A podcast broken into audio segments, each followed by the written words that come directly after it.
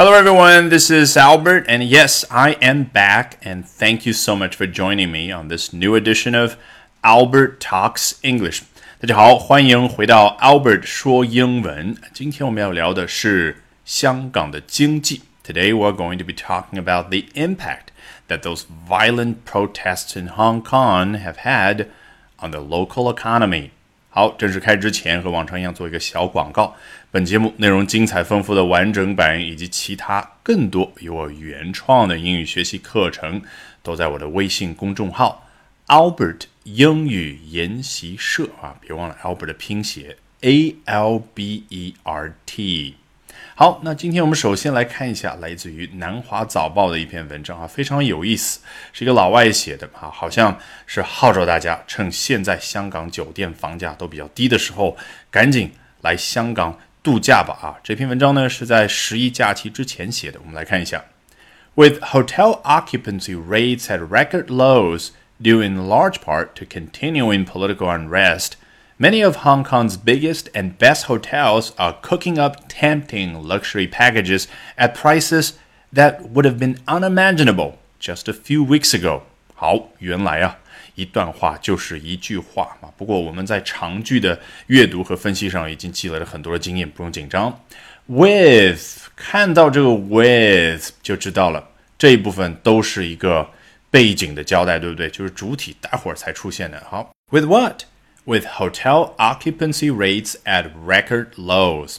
一上来我们要学一个非常重要的短语，occupancy rate，指的是像酒店办公楼它的入住率啊。比如说酒店一共有两百间房间，那今晚呢一百六十间都已经有人入住了，那它的入住率也就是 occupancy rate is eighty percent。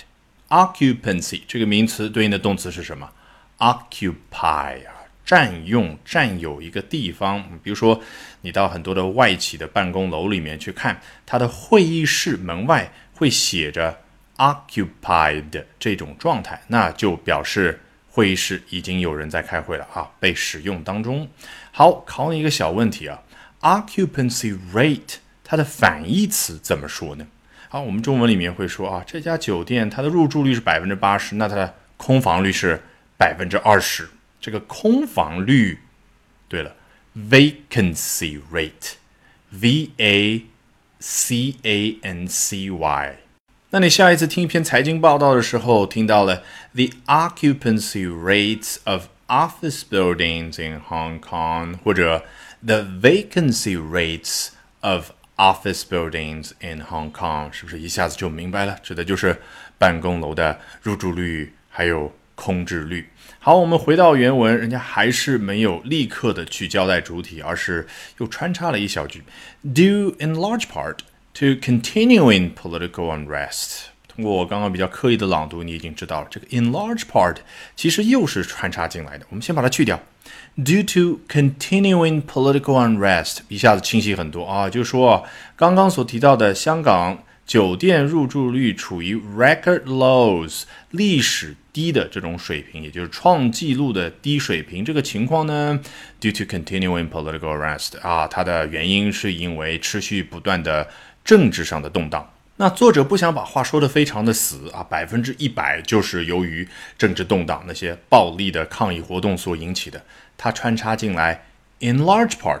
啊，就相当于中文所说的很大程度上啊，比如说百分之九十五、百分之九十是由于那些暴力示威游行而造成的。那我们接着来看这句话的主体要登场了。Many of Hong Kong's biggest and best hotels，原来要说的是香港的最大的、最好的酒店。你看，我们中文翻译还是最大最好。那英文呢？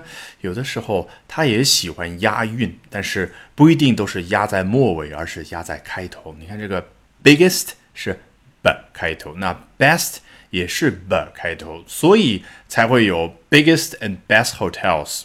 他为什么不说 largest and best hotels？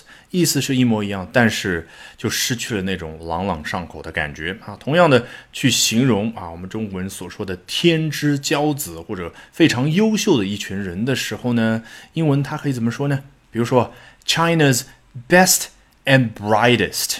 这个时候镜头前面出现的是什么？好，到美国去参加奥数比赛的中国的大学生们，那表达是不是很贴切？诶，中国的最好的，那最聪明的呢？brightest。但是他为什么不说 cleverest 啊？most intelligent，就是因为 best and brightest，它前面押韵。本节目内容精彩丰富的完整版以及其他更多由我原创的英语学习课程，都在我的微信公众号。Albert 英语研习社啊，别忘了 Albert 的拼写 A L B E R T。